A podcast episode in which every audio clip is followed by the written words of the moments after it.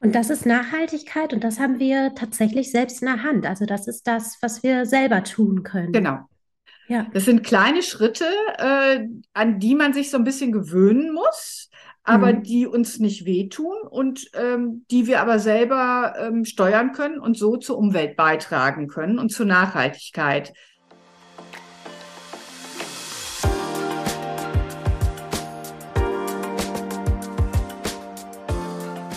Willkommen zum Fashion Smoothie, der Ordner Podcast. Wir sind Christine und Frauke. Zwei Frauen mitten im Leben aus unterschiedlichen Generationen, die die Liebe zur Mode verbindet. In unserem Podcast Fashion Smoothie sprechen wir über Fashion natürlich, über Trends, über Nachhaltigkeit und über alle weiteren wunden Gedanken, die uns aktuell beschäftigen. Viel Spaß auf der Reise in die bunte Welt der Mode.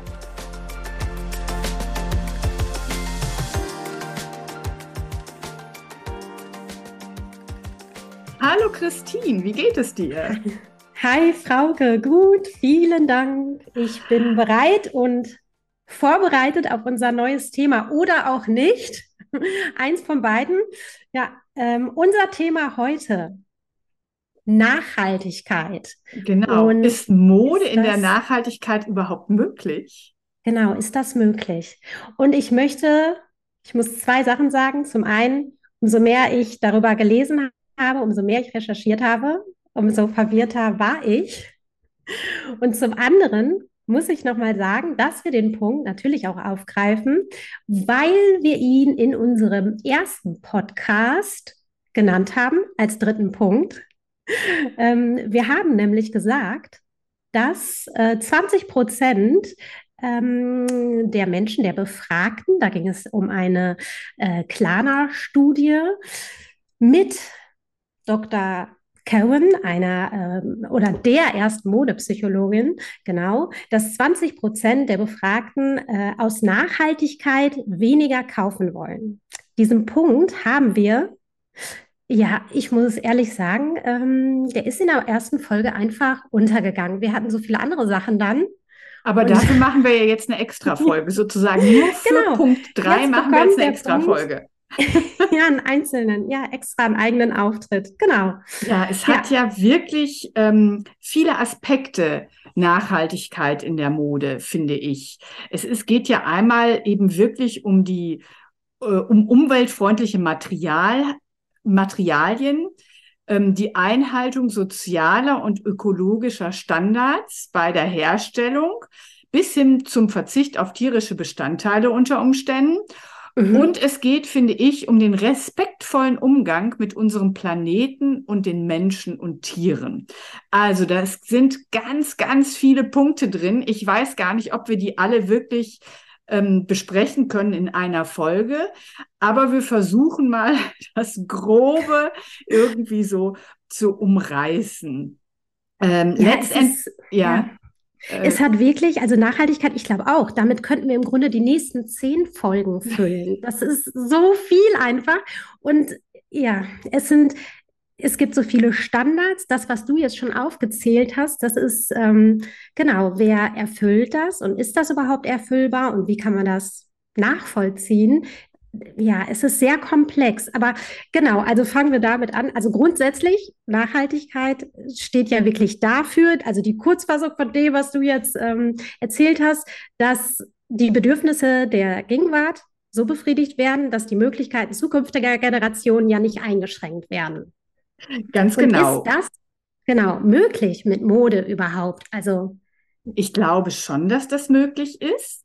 Und ich würde da gerne diesen Punkt, den wir in Folge 1 ähm, nicht aufgegriffen haben, damit beginnen, dass die meisten ja. Menschen in der Tat den Vorsatz haben, weniger zu konsumieren. Und ja. da habe ich auch noch mal Zahlen recherchiert und die haben mich sehr, sehr erstaunt. Weil was glaubst du, wie viel Kleidungsstücke die deutschen Konsumenten im Schnitt in einem Jahr kaufen? Hast du eine Idee? Wie viele Teile? Wie viele Teile? Warte mal. Das sind mehr, ich versuche gerade, weißt du, so ein bisschen hochzurechnen. Hast du das pro Person oder ist das ja, so pro Person? Familie? Pro Person. Ähm, ich, ich fand es sehr erstaunlich. Ja, ähm, es sind aber bevor du in deinem Teile. Gedankenkarussell nicht weiterkommst, hau ich, ich es einfach raus. Unterwäsche, Strümpfe, dies ja, und also sind ja, verstehst du, Kleinstteile dann auch für Absolut. den Sport. Es ja. sind 60 Kleidungsstücke ja. pro Person. Das finde ich wirklich viel, muss ich sagen. Ich auch, ja. Wenn es der Durchschnitt ist, dann gibt es ja welche, die kaufen 120 Teile und dann gibt es welche, die kaufen vielleicht ein Jahr lang gar nichts. Mhm. Also zu denen gehören wir definitiv nicht. und ähm, was mich dann noch mehr erstaunt und oder gar erschüttert, kann man sagen, dass 40 Prozent der Kleidung laut Bundesumweltministerium nie oder gar nur selten getragen wird. Also 40 Prozent sind sozusagen direkt für die Tonne. Und die könnte man natürlich direkt einsparen. Ja, das ist krass. Das ist echt. Die 70 Teile, das ist eine große Zahl. Das finde ich auch. Wobei ich halt wirklich glaube, es ist ja dann also es wird ja alles einzeln gezählt. Unterwäsche, wie gesagt, ne, für, für Sport, für die Arbeit die Jogger, dies, das. Aber ich finde es noch krasser tatsächlich, dass 40 Prozent ähm, nicht getragen werden. Und ich habe nämlich auch ähm, gelesen, dass tatsächlich, also 20 Prozent wollen weniger kaufen, aus Gründen der Nachhaltigkeit. Aber die Fast Fashion Branche, Branche hat kaum, ähm, ähm, wie heißt das? Also die, die, die das gar, ja, danke, mhm. keine Einbußen, den das läuft nach wie vor. Wobei, äh, also äh, das läuft nach wie vor. Ich glaube schon, dass da eine, äh, ein Gedankenwandel ist. Und ja. wenn man sich dann noch überlegt, dass seit der Jahrtausendwende, also es sind jetzt 22, 23 Jahre her, sich ähm, diese Fast-Fashion-Mode, dass der Markt sich verdoppelt hat, dann finde ich das beängstigend, weil die meisten Umweltsünden kommen in der Tat daher. Ähm, und da kann man dann, können wir jetzt natürlich auch aufdröseln, wo und wie wird produziert, welche Materialien werden verwendet. Äh, ich würde das aber natürlich ein bisschen ähm, von diesem Fast Fashion abkoppeln, weil das ist ja in der Tat nicht unbedingt unser Bereich. Wir sind ja ein bisschen hochwertiger unterwegs, ein bisschen teurer, mag der eine oder mhm. andere sagen. Letztendlich finde ich aber immer wieder erstaunlich, was wir auch von Feedback für, von vielen unserer Kundinnen und Kunden bekommen, dass sie so sehr lange Spaß an Teilen haben. Und das ist doch auch schon ein wunderbarer Punkt, äh, im, im Sinne dieser Nachhaltigkeit, wenn du ein Teil mehr als, oh, ich weiß jetzt gar nicht, 30, 40 Mal trägst, dann gilt 30 Mal, glaube ich, dann gilt es als nachhaltiger Kauf. Und wenn jemand über Jahre Spaß hat an einer Outdoorjacke, an einem Pullover, wie auch immer, dann ähm, macht sich amortisiert sich natürlich der Preis, wenn er hoch war. Und zum anderen ist das natürlich auch sehr zuträglich ähm, der Umwelt. Das stimmt. Also dann steht ja in dem Fall Nachhaltigkeit für Langlebigkeit oder Langlebigkeit genau. Ähm, für Nachhaltigkeit. Genau, dass du einen Teil lange trägst, aufträgst, dass du es, wenn, wenn, wenn es kaputt geht, wenn eine Naht aufgeht oder wie auch immer, dass du es dann erst zum Schneider bringst und nicht direkt äh, entsorgst. Das ist ja dann auch Nachhaltigkeits. Ja, das ist, kann ja unter Umständen auch Upcycling sein, dass man dieses Teil irgendwie in irgendeiner Art wiederverwendet, in einem, vielleicht auch in einem neuen Zusammenhang oder eben einfach repariert. Wobei reparieren ist, glaube ich, tendenziell heutzutage so ein bisschen in die Vergessenheit geraten, weil viele das auch gar nicht mehr können. Also früher hat die Mutter, die Oma, die Strümpfe gestopft ja, und ähm, ja. den Knopf angenäht. Ja. Ähm, wer hat denn heute noch Nähzeug zu Hause? Also ich nicht, aber ich gebe es weiterhin zu meiner Mutter. Meine Mama erledigt das. ja, siehst du, aber sie kann das, das noch. Stimmt, die hat die Finger, Fingerfertigkeit. Ne? Ja, in, das in stimmt, da hast du recht. Ja. Ähm, ja, wobei wir hatten mal, das war ich weiß gar nicht mehr, was das für ein Label war, aber die haben das tatsächlich angeboten, ein Jeans-Label. Mhm. Und da konnte man die Jeans, wenn irgendwas mit denen ist, konnte man die einschicken und das war kostenlos. Die haben die repariert ähm, wieder instand gesetzt, wenn der Reißverschluss irgendwie ausgerissen ist. Weißt du das noch? Das war eigentlich. Ja, das machen wir ja letztendlich auch, ne? Wenn irgendwie ja, jemand wir haben dann ein unsere Problem, Schneiderin im Haus. genau, an, Mhm. an einem Teil hat, dann haben wir Ja. unser Atelier und die Direktrisen, die das wieder instand setzen können. Und das ist ja auch etwas, was ähm, durchaus öfter passiert mit Teilen, die auch bei uns gekauft worden sind. Und da kann das Teil eben auch ein paar Jahre alt sein. Wenn der Reißverschluss kaputt ist, dann wird er eben ähm, ersetzt, wenn das ein Lieblingsteil ist. Und das ist natürlich letztendlich eine Wertschätzung ähm, dieser Kleidung. Und ich finde, ein größeres Kompliment gibt es fast gar nicht, als ähm, sich genau zu überlegen, was brauche ich, was möchte ich, was werde ich lange tragen und es dann auch wirklich so lange zu tragen und so lange Spaß dran zu haben.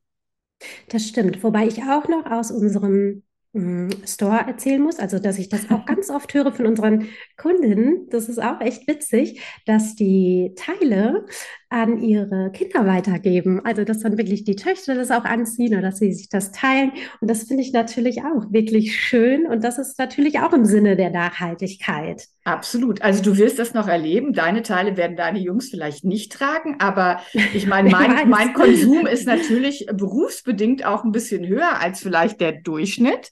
Aber ich habe eine Tochter, die liebt es, wenn sie bei mir abstauben kann. Und Ja, ich würde auch gerne bei dir abstauben. und ich, ich finde es aber auch ganz wunderbar, ähm, wenn ich die Teile dann an ihr sehe, dann gefallen die mir wieder so richtig gut und möchte sie eigentlich zurückhaben. Aber ähm, ja, nun, also berufsbedingt muss ich natürlich auch sehen, dass ich ähm, ja immer wieder was Neues zeige und trotz all der Nachhaltigkeit natürlich auch Appetit auf Neues mache.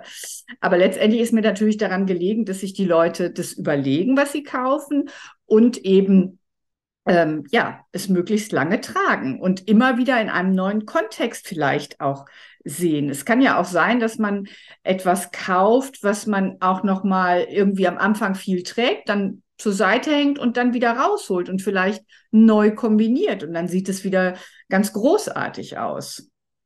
Ja, das stimmt auf jeden Fall. Ich habe auch wirklich Teile und das sind meist hochwertige, ähm, ja, die auch schon teurer waren. Aber ich habe auch noch ein Kleid von Markus Lupfer. Kennst du die noch? Ja, ja, Bodycom-Kleid. ja, ja. Oh, wie alt ist das? Das habe ich immer noch. Ich glaube, zehn Jahre. Das ist Älter. Mhm. noch älter, ne? Ja. Aber das sind ja dann wirklich auch so Lieblingsteile, die hast du nicht ständig im Jahr an, aber irgendwie immer wieder, ne? Das ist dann, das sind wirklich Teile, da freust du dich ewig drüber. Und Ja, ja, ich habe- manchmal kosten die natürlich auch mehr Geld, aber die Genau. Qualität ist unglaublich, ne? Also wirklich gut. Das sieht aus wie neu. Also, und ich habe es wirklich häufig getragen. Ich habe zum Beispiel eine Jeans, wenn wir gerade bei dem Thema sind, die habe ich damals gekauft, als ich mit meinem Sohn schwanger war. Der wird in diesem Jahr 20. Und 20 Jahre, oh diese Gott. Jeans, die ist immer noch in meinem Kleiderschrank und erstaunlicherweise passt sie mir, weil sie irgendwie so ein bisschen mitgeht. Das ist das immer noch. Erstaunlichste, finde ich. Das ist das Erstaunlichste. Aber diese Marke Seven for All Mankind war das, die damals wirklich den Jeansmarkt ähm, hier in Deutschland aufgerollt hat. Ja. Ähm, die haben wir ja auch wieder in unserem Sortiment und die haben auch wieder eine, eine fast ähnliche Form, ähm, sodass diejenigen, die sie aufbewahrt haben, die sozusagen wieder aus dem Kleiderschrank holen können. Aber letztendlich, wenn man noch da reinpasst, entschuldige mal, ich passe in der Jeans, die ich mir letztes Jahr gekauft habe, nicht. ähm, ja, wie gesagt, die geht gut mit.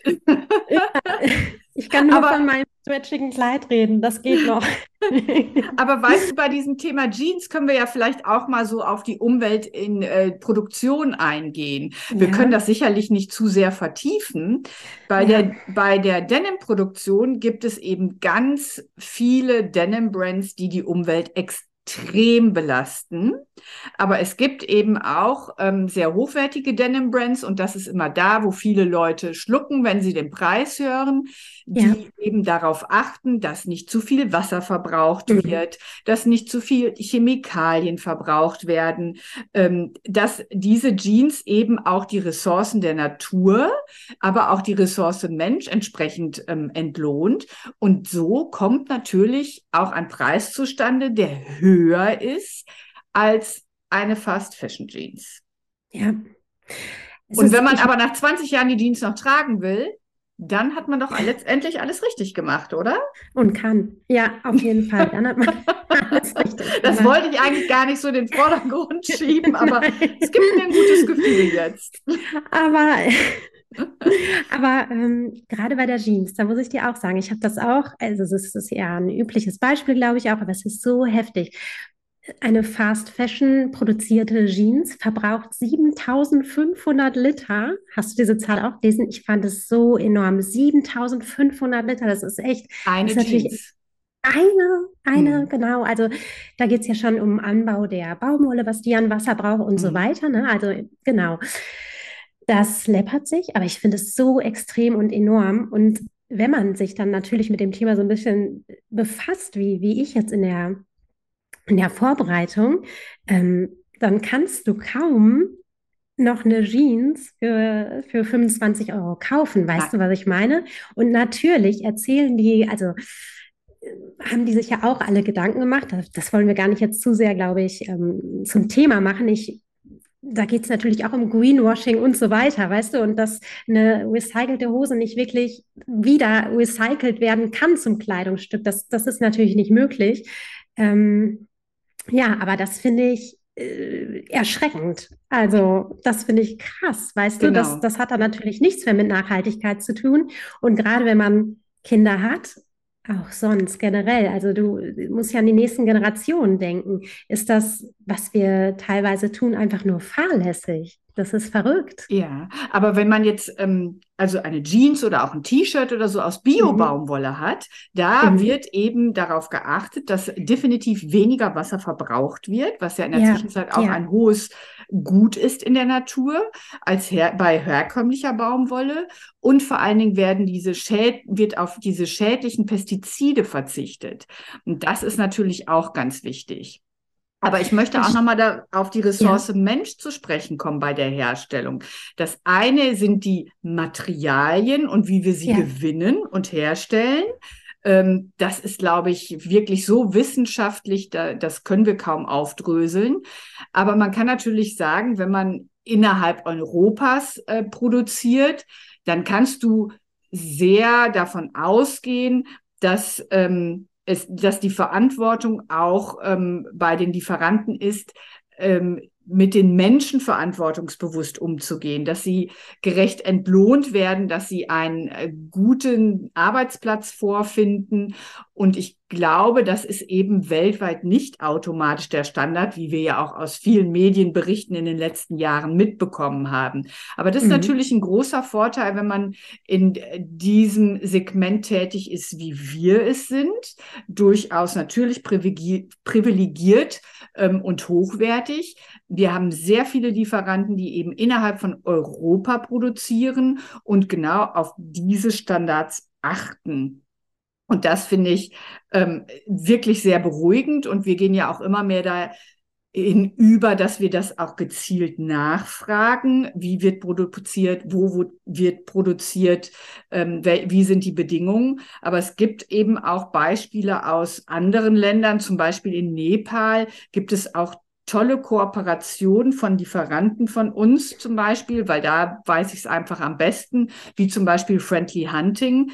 Ähm, die in, in Nepal produzieren, die äh, sorgen eben auch für ihre Mitarbeiter. Da ist ein Kinderheim, wird damit finanziert. Ähm, sie nennen das Chancenlosen eine Chance geben. Ähm, mhm. sie achten die Natur und schützen ähm, dies und verpflichten ähm, sich als Lieferant all diese Standards ähm, einzuhalten und sind eben auch ähm, bei ähm, oder haben sich auch ähm, so verpflichtet für die Global Organic Textile Standard. Ähm, die setzen 95 Prozent Fasern ein, die kontrolliert aus biologischer Landwirtschaft sind. Das ist so mit der höchste Standard. Und das ist zum Beispiel bei Friendly Hunting der Fall. Und das finde ich, ähm, gibt ja jeder Trägerin, jedem Träger auch ein sehr gutes Gefühl. Auch ne, wenn das natürlich entsprechend Geld kostet. Das stimmt auf jeden Fall. Und auch mh, mm, das Gütesiegel, was du jetzt angesprochen hast, das GOTS, mhm. das ist ja eins von ziemlich vielen einfach. Und ich ja. finde aber, auch Friendly Hunting, das ist oft für den Endverbraucher mh, undurchsichtig oder nicht, nicht direkt erkennbar. Also die tun unheimlich viel Gutes in dem Ja. Fall, aber sie kommunizieren das auch über ihre Website, aber ich glaube, so ist das ja kein Thema im Store oder auf der Verkaufsfläche, weißt du? Und ich glaube, für den Endverbraucher ist das manchmal schwer zu unterscheiden. Also es ist ja auch nicht so, dass, weil die Teile, die Ware teuer ist, sie den äh, Standards entspricht. Also es ist schon so, wie du Nicht sagst. automatisch, das ist richtig, Genau, nicht, also natürlich. das, ja, genau. Hm. Und das ist so das Thema, finde ich einfach. Und auch die, die Gütesiegel, da habe ich mich auch mal so ein bisschen reingelesen und es gibt Mhm. unheimlich viele. Und zum Teil sind die gar nicht unbedingt immer so schnell erkennbar. Mhm. Ähm, und dann weißt du gar nicht unbedingt, was das bedeutet. Ja, aber es gibt aber natürlich so im Sportbereich, was wir ja ja, jetzt gar nicht so ja, bedienen, ähm, gibt es zum Teil auch an den Teilen äh, einen QR-Code, den kannst du scannen und dann kannst du rekonstruieren, wie die Lieferkette war. Also wo ja produziert krass. wird, in Ja, welcher Fabrik, ähm, wie es nach Europa zum Beispiel gekommen ist, weil das wird meistens eben in der Tat in Fernost produziert, weil dieses Know-how gibt es hier in Europa eben gar nicht mehr. Alles, was Outdoor ist, wird häufig in, in, in, in Asien produziert. Ähm, die Stoffe werden dort schon produziert und alles andere auch, was dann immer noch besser ist, als wenn es wenn der Stoff von A nach B gemacht, äh, geschickt wird, in B produziert wird, dann wird es nach ja, C geschickt, da wird der Knopf angenäht, um dann ja, nach, in, nach D geschickt zu werden, wo es verkauft wird. Dann hat es irgendwie so eine halbe Weltreise hinter sich. Kurze Lieferwege sind ja selbsterklärend natürlich nachhaltiger. Und sag nochmal, weil du das eben, das muss ich noch einmal aufgreifen, angesprochen hast, wenn du, mh, wenn du orderst, wenn du unterwegs Mhm. bist, weil du dann sagtest, dass das oft halt schon Thema ist. Also spricht Mhm. man das wirklich an oder sprechen die das von sich aus an? Ja, es ist, ähm, also in den letzten Saisons kann man sagen, irgendwie wird es mehr verbalisiert. Ich merke das aber Ja. auch bei uns im Store, dass auch Kunden, dass man darüber ins Gespräch kommt. Es ist, glaube ich, nach wie vor nicht so, dass es die alleinige Kaufentscheidung beeinflusst. Also wenn eine Kollektion wunderschön ist und ähm, kein Gütesiegel hat, ähm, Mhm. dann werde ich sie wahrscheinlich trotzdem kaufen, wenn ich da ein gutes Gefühl habe. Und bei der Kundin ist es eben genauso. Aber ähm, man soll keine Abersätze sagen, glaube ich.